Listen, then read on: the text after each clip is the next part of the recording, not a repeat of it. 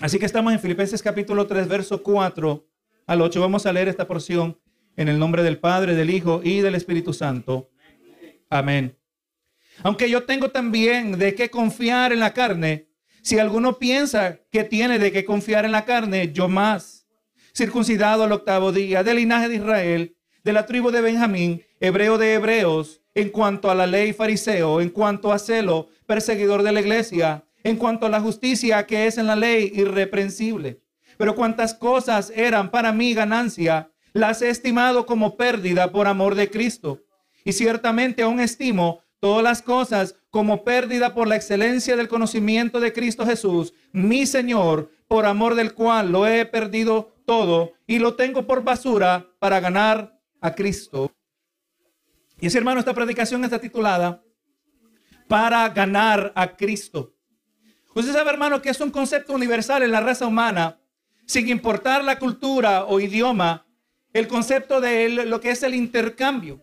El concepto de intercambio es tan natural dentro de nuestra manera de pensar que tenemos dichos como decir el tiempo es dinero, ¿verdad? Esta expresión que se refiere al constante intercambio que ocurre entre el dinero y el tiempo. ¿Quiere tener más tiempo? Tiene que pagar dinero. ¿Quiere tener más dinero? Tiene que colocar más tiempo, ¿verdad que Jesús? Todo en la vida es un intercambio. Y compramos nosotros electrodomésticos, eh, para poder eh, invertir nuestro tiempo en otras cosas. Yo no creo que en el día de hoy nadie se esmera eh, con el deseo, anhelar de ir al río a lavar la ropa cuando tiene una lavadora automática. Gloria a Jesús. Estamos dispuestos a intercambiar nuestro tiempo para obtener dinero. Estamos dispuestos a intercambiar nuestro dinero para comprar cosas importantes como comida. Y usted sabe, hermano, que la Biblia nos ilustra la salvación de esta manera, también tiene que haber un intercambio. En Juan 12:25 dice, el que ama la, vida, la perderá, pero el que aborrece su vida eh, eh, en este mundo para vida eterna la guardará. Estamos viendo un intercambio que ocurre entre el ser humano y Dios, gloria a Jesús. Y de la misma manera el ser humano, si ha de ser salvo, tiene que estar dispuesto a abandonar algo, a soltar algo para obtener algo mejor. La salvación del creyente es descrita en términos de intercambio, como dice Mateo 13, 45 y 46, dice, también el reino de los cielos es semejante a un mercader que busca buenas perlas, que habiendo hallado una perla preciosa, fue y vendió todo lo que tenía y la compró.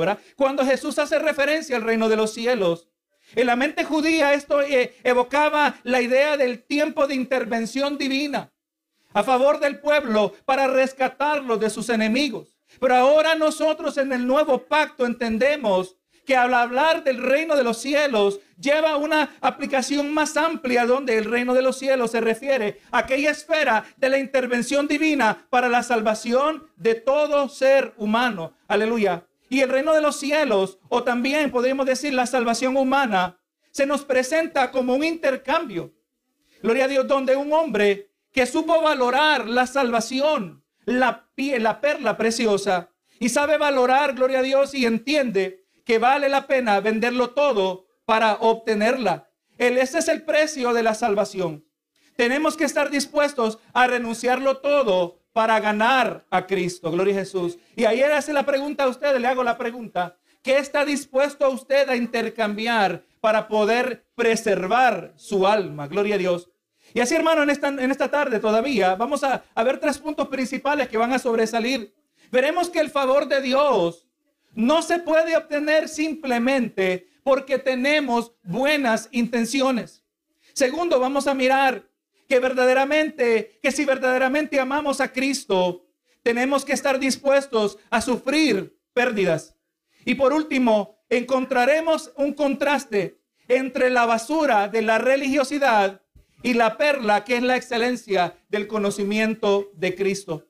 Y así, hermano, mirando, ¿verdad? Este, lo que vamos a mirar en esta noche, tenemos que considerar lo que la semana pasada mirábamos en los primeros versos de este capítulo, donde Pablo amonestó a los hermanos en la región de Filipos, les advertía a colocar su confianza para la salvación en cualquier otra cosa que fuese que no fuese Cristo Jesús.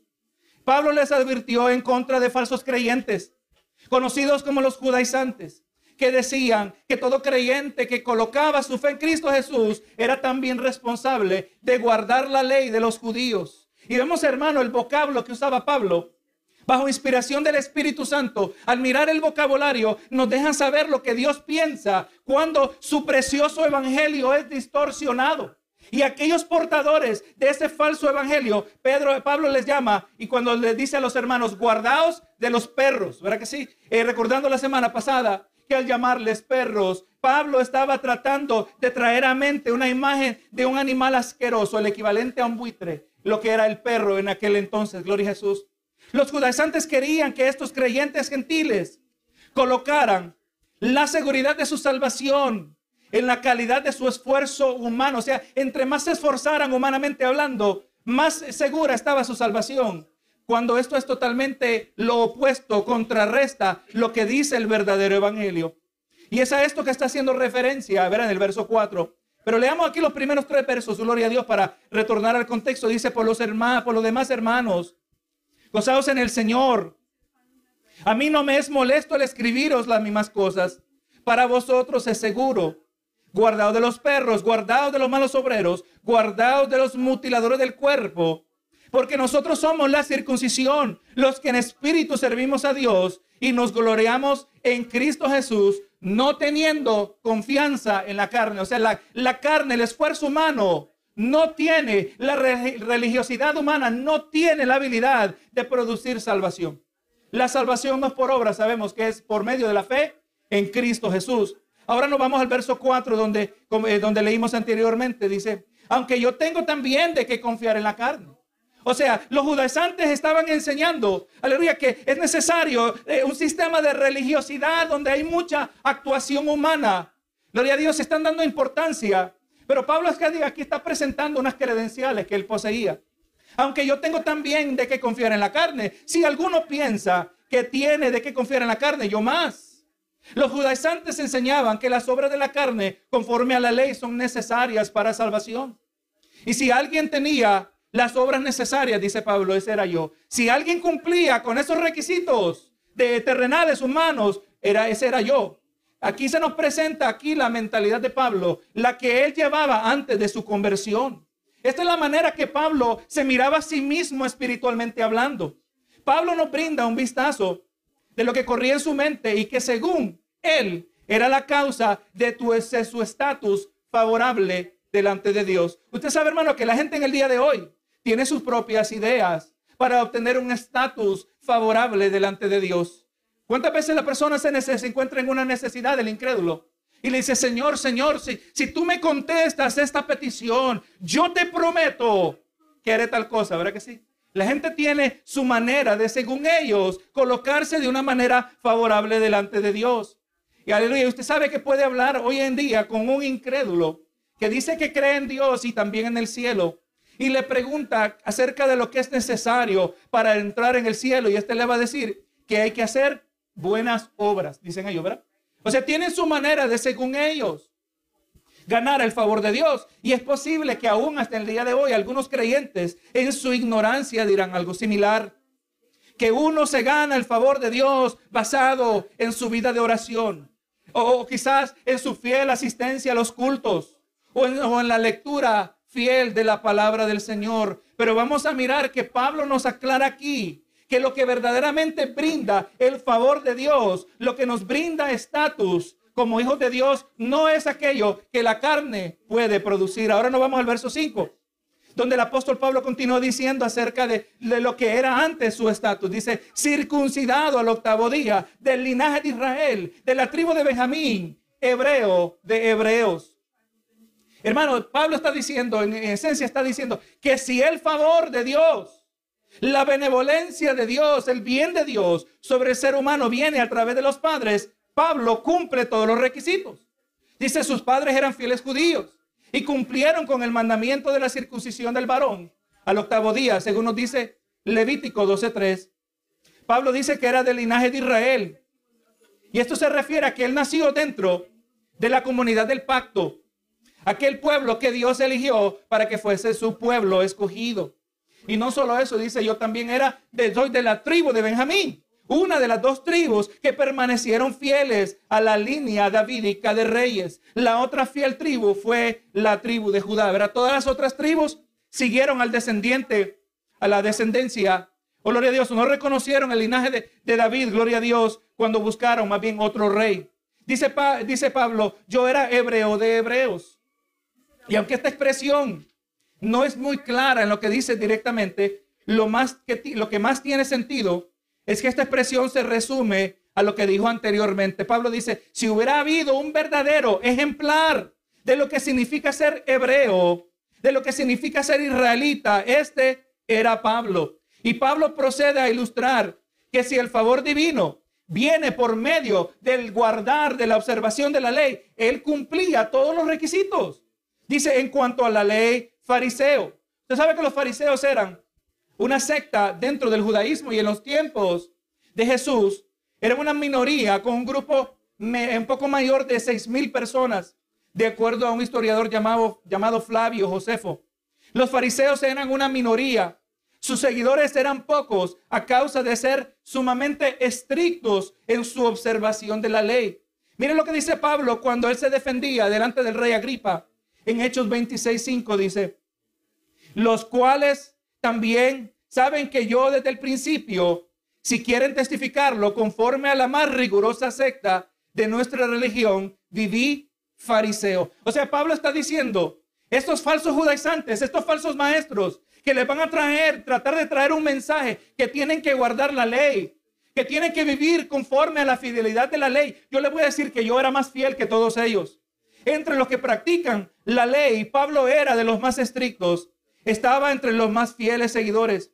Y ahora, hermano, miren, miren este detalle. En el siguiente verso, ahora Pablo procede a calificar la calidad de su compromiso como fariseo. Dice, en cuanto a celo, perseguidor de la iglesia. No todos los fariseos eran hipócritas. Entre ellos habían fieles seguidores que genuinamente querían agradar a Dios. Sabemos que Pablo era uno. También sabemos que en Juan capítulo 3 se nos registra que Nicodemo era asimismo también fariseo. Y aquí también, hermano, podemos ilustrar la importancia de creer correctamente, de saber lo que la Biblia dice verdaderamente. Porque este detalle es importante, hermano.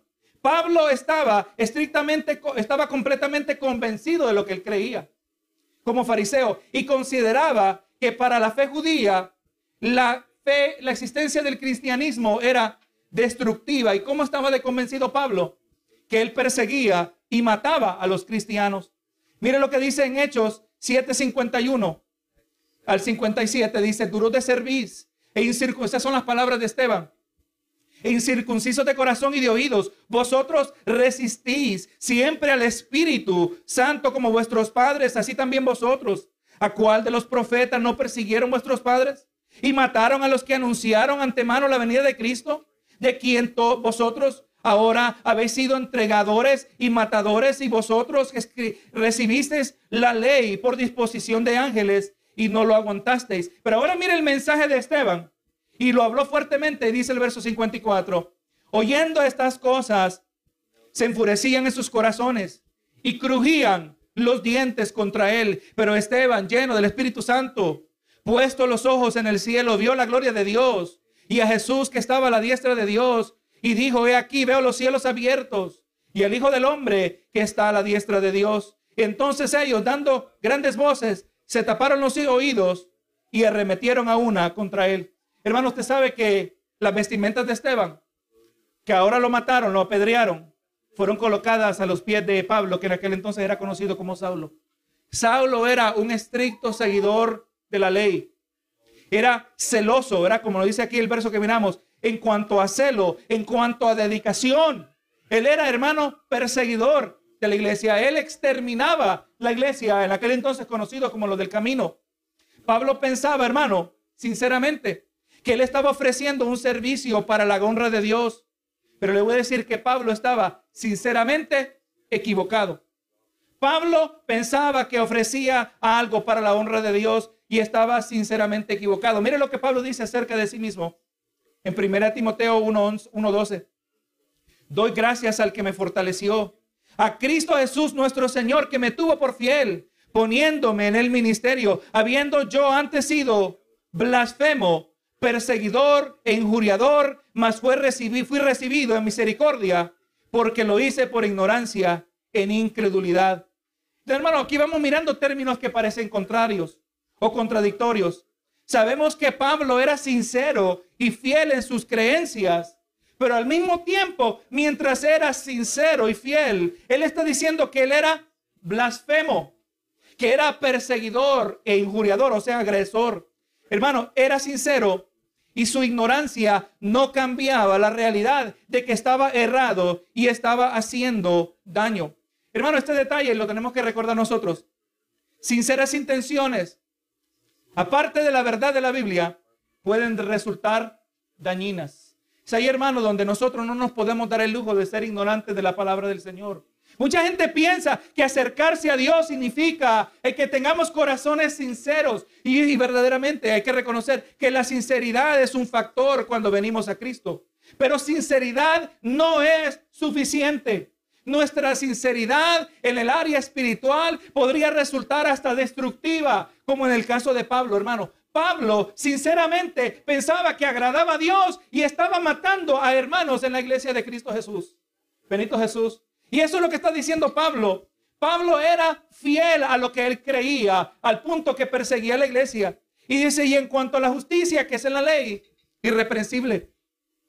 Desde la errada perspectiva que tenía Pablo y otros como él, Pablo era sin falla y de acuerdo al estándar que él y otros se habían establecido. O sea, Pablo está diciendo que de acuerdo a la justicia legal, Pablo era externamente irreprensible humanamente irreprochable. Nadie le podía señalar a Pablo. Nadie le podía decir, tú eres un hipócrita, porque Pablo sinceramente guardaba la ley. Externamente él cumplía con todos los mandamientos. Y ahora la pregunta es esta, hermano. ¿Podrían estos judaizantes, a quien Pablo llamó perros, a quien Pablo llamó eh, mutiladores del cuerpo, ¿podrían estos judaizantes decir lo mismo acerca de sí mismos? ¿O será que ellos eran más como los fariseos que nos aparecen en Mateo 23. Miren lo que dice aquí. Entonces Jesús llamó, entonces Jesús habló a la muchedumbre y a sus discípulos diciendo, los escribas y los fariseos se han sentado en la cátedra de Moisés, de modo que haced y observar, observad lo que os digan, pero no hagáis conforme a sus obras, porque ellos dicen y no hacen, atan cargas pesadas y difíciles de llevar y las ponen sobre las espaldas de los hombres, pero ellos ni con un dedo quieren moverlas. Y el verso 15, mire la advertencia de Jesús. Hay de vosotros, escribas y fariseos hipócritas, porque recorréis el mar y la tierra para ser un prosélito, un convertido. Y cuando llega a hacerlo, lo hacéis hijo del infierno dos veces más que vosotros. Aquí está diciendo estos fariseos, estos eh, judaizantes, estos que dicen que hay que guardar la ley, estos que pretenden que ellos guardan la ley, quizás su testimonio no se compara con el testimonio que yo tenía antes de venir a Cristo. Y todo esto, hermano, es importante mencionar, porque al entender los versos 4 al 6, nos ayuda a apreciar la profundidad de lo que ahora Pablo va a decir en los versos 7 al 8. Pablo dijo, yo era fiel, ¿verdad? Yo guardé la ley. Yo fui entregado, yo fui celoso, maté a aquellos que yo consideraba una amenaza. Pablo era reconocido, Pablo tenía estatus. Y ahora el verso 7 dice, pero cuántas cosas eran para mí ganancia. Pablo está diciendo que si un humano iba a ser juzgado solo basado en su externo cumplimiento de la ley, Pablo estaba muy bien. Y entre sus compañeros Pablo era admirado. Pablo era ejemplar. Y al perseguir a los del camino, Pablo quizás era mirado como un héroe. Pablo tenía estatus entre los judíos, pero comprendió que no tenía buen estatus delante de Jesús. Y Pablo dice, las cosas que eran para mi ganancia, las he estimado como pérdida por amor de Cristo. Vemos, hermano, el cambio dramático que hubo en la perspectiva que le aconteció cuando Pablo fue interceptado aquel día que se dirigía a Damasco. Aquel día que se le apareció el Cristo de la gloria, el Cristo victorioso, aquel que se había levantado de entre los muertos. En Hechos 9 dice, y Saulo, respirando todavía amenazas y muerte contra los discípulos del Señor, fue al sumo sacerdote y le pidió cartas para la sinagoga de Damasco, para que si encontraba alguno de que pertenecían al camino, tanto hombres como mujeres, los fuera, los pidiera, los pudiera llevar atados a Jerusalén. Y sucedió que mientras bajaba, al acercarse a Damasco, de repente resplandeció en su derredor a la luz del cielo y al caer a tierra oyó una voz que decía, Saulo, Saulo, ¿por qué me persigues? Y le dijo, ¿quién eres, Señor? Y él respondió, yo soy Jesús, a quien tú persigues. Hermano, ese día Pablo comprendió eh, que el Evangelio de tal manera que estuvo dispuesto a declarar todo lo que él hacía como pérdida. Estuvo dispuesto a abandonar su estatus, su prestigio, su futuro entre los religiosos. Todo esto porque aprendió a amar a Cristo. Hermano, ¿qué está dispuesto a hacer usted? ¿Qué está dispuesto usted a abandonar por amor a Cristo? Y aquí vamos ahora en el verso 8, se nos presenta el intercambio que tenemos que estar dispuestos a hacer para la preservación del alma. Dice, y ciertamente aún estimo todas las cosas como pérdida para, por la excelencia del conocimiento de Cristo Jesús, mi Señor. Pablo abandonó los logros religiosos, lo declaró pérdida para obtener algo mejor. ¿Y qué es ese mejor? ¿Qué es eso mejor? Aquí nos dice Pablo, la palabra la excelencia del conocimiento de Cristo. Y aquí la palabra excelencia se refiere a algo que es incomparable en valor. Gloria a Dios. La excelencia del conocimiento es algo incomparable en valor. Lo que es incomparable de valor es el conocimiento de Cristo. Y al referirse al conocimiento de Cristo, Pablo no está hablando de simplemente un conocimiento intelectual, pero un conocimiento acerca de Cristo por medio de experiencia y envolvimiento personal. Hermano, Cristo se le apareció a Pablo. El cordero inmolado se reveló a este sincero ignorante. El redentor interceptó a este apasionado blasfemo. Ese era Pablo, hermano. Pablo pudo ver su verdadera condición y se humilló delante de Dios y recibió misericordia. Y ahora dice, por amor del cual lo he perdido todo. Pablo se convirtió en aquellos eh, que en los que antes él perseguía. Y todo esto por amor de Cristo. Y aunque conocía acerca de Cristo en su mente, llegó a conocer a Cristo en su corazón. Y eso es lo que el Señor tiene que hacer en nuestras vidas, hermano. Gloria a Dios, donde hay, muchos conocen acerca de Cristo, pero no conocen al Cristo de la gloria. Pablo, hermano, fue perdonado, fue transformado, llegó a amar a aquel a quien antes perseguía y dice que todo, aleluya, lo declaro eh, por pérdida, por excelencia del conocimiento de Cristo Jesús, por amor del cual dice, lo he perdido todo y lo tengo por basura. Usted sabe, hermano, que Pablo está diciendo, la palabra basura bien se puede traducir estiércol.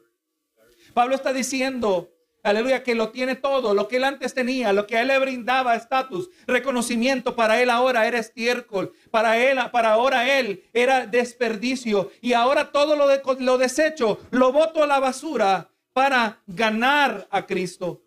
En comparación al tesoro de conocer a Cristo y su poder transformador, todo sustituto terrenal, todo aquello que intenta llenar el vacío, todo aquello que trata de reemplazar a Cristo, todo es visto como estiércol, desperdicio, basura, desechable para ganar a Cristo.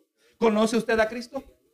¿Se ha revelado Cristo en tu corazón de tal manera que estás dispuesto a desecharlo todo al fin para poderle conocer? Pablo nos dice que es basura. No nos agarremos de basura cuando podemos obtener la perla más preciosa que es Cristo Jesús. Ahí está el intercambio que nos ofrece nuestro amado Salvador. Lo que usted y yo traemos a la mesa es basura. Lo que antes nos brindaba orgullo, lo que antes nos brindaba satisfacción, cuando es comparado con el conocimiento superior de Cristo, de conocer un amor que va más allá de toda frontera. Un amor, gloria a Jesús, que, que es sacrificial, donde vemos que Cristo pagó el máximo precio por cada uno de nosotros, hermano. El intercambio es uno que no salimos perdiendo. Intercambiamos basura por una perla preciosa. Ese es el intercambio que tenemos que estar dispuestos a hacer nosotros como hijos de Dios. Y le digo, hermano, y aquí en conclusión, Pablo atacó el prestigio de los judaizantes, presentando sus propias credenciales terrenales. y muestra cómo su fidelidad en el externo cumplimiento de la ley, en el mejor caso, era basura o estiércol, y que no hay comparación con aquello que todos nosotros ahora podemos obtener. El esfuerzo humano, la religiosidad debe ser desechada e intercambiada por la, la piedra, por la perla preciosa, la escogida y preciosa piedra del ángulo, como dice Pedro en primera de Pedro 2.6. También, hermano, el privilegio de conocer a Cristo de manera íntima y poderle amar solo a Él. Y lo he dicho, hermano, nadie va a llegar al cielo intimidado por el infierno. Nadie va a llegar al cielo porque tiene miedo del infierno. Todo el que llega al cielo es porque ha aprendido a amar a Cristo. Tenemos que aprender a amar a Cristo, hermano. Tenemos que entender que todo lo que hay aquí en esta vida es temporal. Se va a acabar, hermano, es pasajero. Póngase a pensar sus más valiosas memorias, sus fotografías, sus recuerdos de años vividos atrás. Y un día todo esto se va a quemar, hermano. Un día, en el mejor caso, será una simple memoria en nuestras mentes. El cielo y la tierra pasarán, pero su palabra no pasará. Gloria a Jesús. Eh, que nosotros entendamos el final de nuestros años, al final de los tiempos, que no invertimos nuestro tiempo acumulando basura, acumulando aquello que no nos iba a ayudar, aquello que no nos iba a servir. Y fuimos como el hombre de la parábola que buscaba la perla preciosa y estimó su valor. Aleluya. Y estuvo dispuesto a, a venderlo todo para obtener esta perla preciosa. Esa es la oferta que se nos hace en el día de hoy, hermano. Cristo, el mensaje de salvación, es esa perla preciosa, pero no podemos menospreciarlo, hermano. No podemos ser indiferentes todos los días. Tenemos que buscarlo en su palabra. Tenemos que buscarlo en oración. Tenemos que buscarlo, hermano, entregando más y más de nuestras vidas a Él. Si es que vamos a tener el excelente conocimiento de Cristo. Aquel conocimiento que vale la pena sacrificar cualquier cosa de poder apreciar y amar a nuestro amado Salvador, que todo lo dio por cada uno de nosotros. Aleluya. Y que aprendamos nosotros y estemos dispuestos igual que Pablo, de darlo todo para ganar a Cristo. Le dejo el reto a usted en esta noche. Que le, pide, que le pregunte al Señor en oración. Señor, ¿qué, hay, ¿qué cosas me están impidiendo que yo pueda ganarte a ti? Que yo pueda obtener ese excelente conocimiento. Ese conocimiento que estaba en Pablo prisionero en Roma escribiendo la epístola del gozo. Yo le voy a decir, es posible que si las situaciones constantemente a usted le roban del gozo, es posible que ese excelente conocimiento de Cristo no esté tan profundo como debería estar. Porque cuando Cristo está presente, aleluya, nosotros no dice el salmista, no le tenemos miedo a malas noticias. Aleluya. Nosotros no tenemos temor de malas noticias. Nosotros tenemos la paz que sobrepasa todo entendimiento. Nosotros tenemos, gloria a Jesús, aquel amor de Dios que sabemos que es constante y continuo. Un amor que perdona. Y si perdonó a Pablo, hermano, Dios no puede perdonar a nosotros. Benito Jesús. El excelente conocimiento de Cristo es el que mantuvo a Pablo y a Silas cantando en la prisión olvidados y abandonados, y brindaban su mejor adoración. El excelente conocimiento de Cristo, conocer a Cristo íntimamente, es el que nos va a sustentar a nosotros en los momentos más difíciles de nuestra vida. Y seremos fieles, hermano, y el Señor nos ayude, fieles si fuera necesario, hasta la muerte. Bendito sea el nombre de Jesús.